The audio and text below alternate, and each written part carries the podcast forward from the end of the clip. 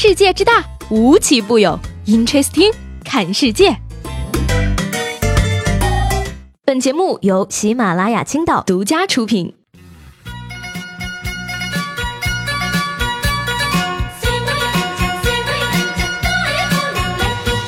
Hello，各位好，欢迎收听本期的 Interesting，我是西伟。眼看这个天儿啊，越来越热了，可是呢，肚子上的肉是丝毫的不见少啊。昨天晚上呢，在我把去年夏天穿过的小裙裙拿出来准备试一试，却发现今年我已经塞不进去了的时候，我就在想，如果每消耗一卡路里能换五块钱的话，我能练到跑步机冒烟呢。夏天呢，其实就是服装店老板睁眼说瞎话的季节。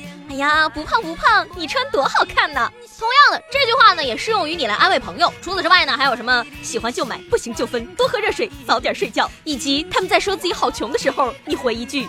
俺也一样，人穷呢就要挣钱，挣钱呢就要工作，工作中呢免不了遇到自己不喜欢干的事儿。你比如说吧，最近长沙的一位外卖小哥呢，在深夜接到了来自殡仪馆的外卖订单，收货地址呢是长沙市殡葬事业管理处骨灰寄存代办点儿，门牌号是呢。订不到位，其实还要往里走。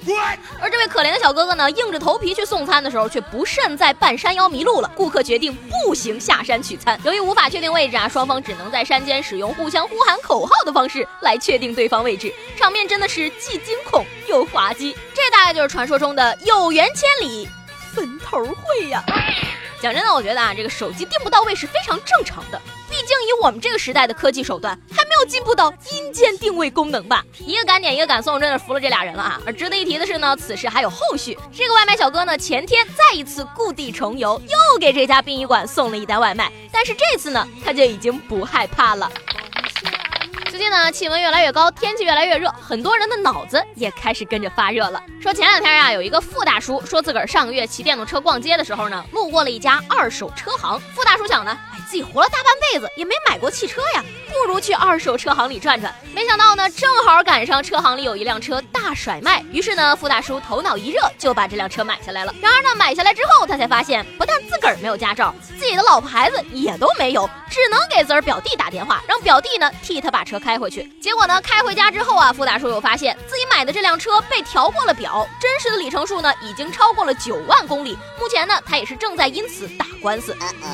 原来买车也可以心血来潮。那天我听说玛莎拉蒂降了五万块钱，我都心动了呢。不过呢，最后我还是被摩拜单车十块钱包月的套餐给吸引走了。说来吧，最近冲动购物还真是很流行嘞。有一次我去超市呢，超市搞活动，婴儿纸尿裤半价呀，一冲动我就买了两大包。回到家才发现，我连对象还没有，哪来的孩子呀？不过呢，说到这儿，我也要给广大男性听众朋友们提供一条经验：你要是给女孩送礼，你就大胆送，千万不要考虑这个东西它是不是够多了。女孩子呢都是龙，把山洞里囤满宝藏，然后蹲在上面就很高兴了，不一定都要用得到。Amazing。说到这个脑子发热呢，不仅伤钱包，还伤头发。今年三十九岁的张先生呢，已经脱发九年了。这两天啊，他在网上看到了一款苗家古方生发液，号称说四个月就能长出头发。于是呢，脑子一热的他心动了，买来坚持使用了五个月。结果呢，他仅剩的那几根头发也掉光了。而医生表示啊，说这个生发液中呢，普遍含有生姜，刺激性很强，反而会加重脱发。所谓物极必反呢，我觉得呀，张先生你应该立即去超市买一管脱毛膏，坚持涂五个月，可能头发就又长出来了。不过呢，这个换个角度想啊，这个秘方呢，可能确实真的彻底根治了脱发的问题，一下全给你脱光了，以后也就不用再担心脱发了，因为没有东西可以掉了嘛。但是呢，最重要的一点，我觉得呀，老张，你应该在治脱发之前先补补脑子呀。脱发不代表不健康，就像白发不一定代表衰老。最近呢，西班牙的科学家研究了年龄在三十到六十岁的五万四千人的健康状况资料。研究结果显示呢，白发早生不一定与身体衰老有关，还可能呢是为了抵抗心血管疾病或者是老年痴呆症。我觉得呢，这个研究还是很有信服力的。但是呢，只有一点我保持怀疑：为什么苏大强的头发？还是黑的呢。接下来给大家介绍这个小伙子呢，不知道是太冷了手抖，还是太紧张了手滑。反正呢，看他这个心理水平，还是别当敲诈犯去搞直播吧。说这个江苏常熟的小伙子小徐，本来想和一个老板呀谈投资的事儿，但是呢，因为老板没有接电话，小徐就发了数条威胁短信，要求他立刻打六百六十六万过来，不不然呢就要对他的家人动手。这位老板一看呢，吓得就报警了，而小徐也是在当天就被警察抓住了。而据他交代呢，可能是作案期间太过紧张，手抖多打了一个六。本来呢只想敲诈六十六万，没想到呢最后敲诈额变成了六百六十六万。可是呢，虽然小徐是这样说的，但是检方呢依然认定敲诈额为六百六十六万，不是我说的。小徐这小伙呢，一看就是老铁六六六扣多了，顺手了哈，手指抖一抖，老底儿坐穿，别想走。这波操作一定要给你点个。六六六了！讲真的，我觉得呀，你与其说多打了一个六，不如跟警察说多打了一个万呢。夏天呀，除了这个急火攻心，也容易烦躁不安，与人引起争执。据说呢，这两天发生了多起华人在美国被强制送往精神病院的案例。其中呢，有人经过诊断确实需要治疗，入院后得到及时救治；而有的人呢，只是与人吵架的时候情绪失控，出现了不当的言行或者沟通误解，就被怀疑患有精神疾病而送往医院。比如呢，这个美国侨报报道啊，说住在洛杉矶的一名华人女性，因为和朋友拌嘴。气头上说出“我再也不理你了，我好生气，死了算了”之类的话。认为自己呢不过是随便说说，没有想到呢朋友第一时间报了警。十分钟之后呢，他就被当地的警察给铐走了，并且被送往了精神病院，被迫接受了各项精神检查，服下精神稳定药物，与精神病患者同吃同睡。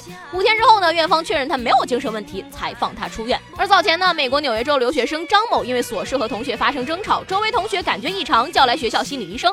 校医与张某短暂交流之后呢，立即叫来了救护车，将其送到了精神病院。检查，要我说呢，可能真的因为文化不同吧。美国人不逼逼，不服就干呢。相比之下呢，我们吵架跟别人说你动我一下试试，你有本事动我一下试试，在美国人眼里，这可能就是神经病吧。不过呢，因为骂人骂到进精神病院，我觉得咱们也可以考虑一下引入这个机制，看看我们领导以后还敢不敢骂我偷懒了。最后呢，还是要建议各位啊，不论是吵架聊天还是起小名的时候，都不要用脏话，不然呢，万一你被警察通缉的时候，太丢人了。五月三号呢，这个中警安徽的微博呢发布了一则线索征集通告，嫌疑人李某某呢因为小名叫傻吊引起了热议。有网友质疑说啊，警方通告里边打错字儿了。而五月五号呢，安徽警方也是回应说不是开玩笑，嫌犯的小名就叫傻吊，因为认识他的人里边啊有人只知道他的小名，所以才写在了通告上。哎呀妈呀，这名字搞黑社会也太不服了吧！我警告你们，我可是傻吊罩着的。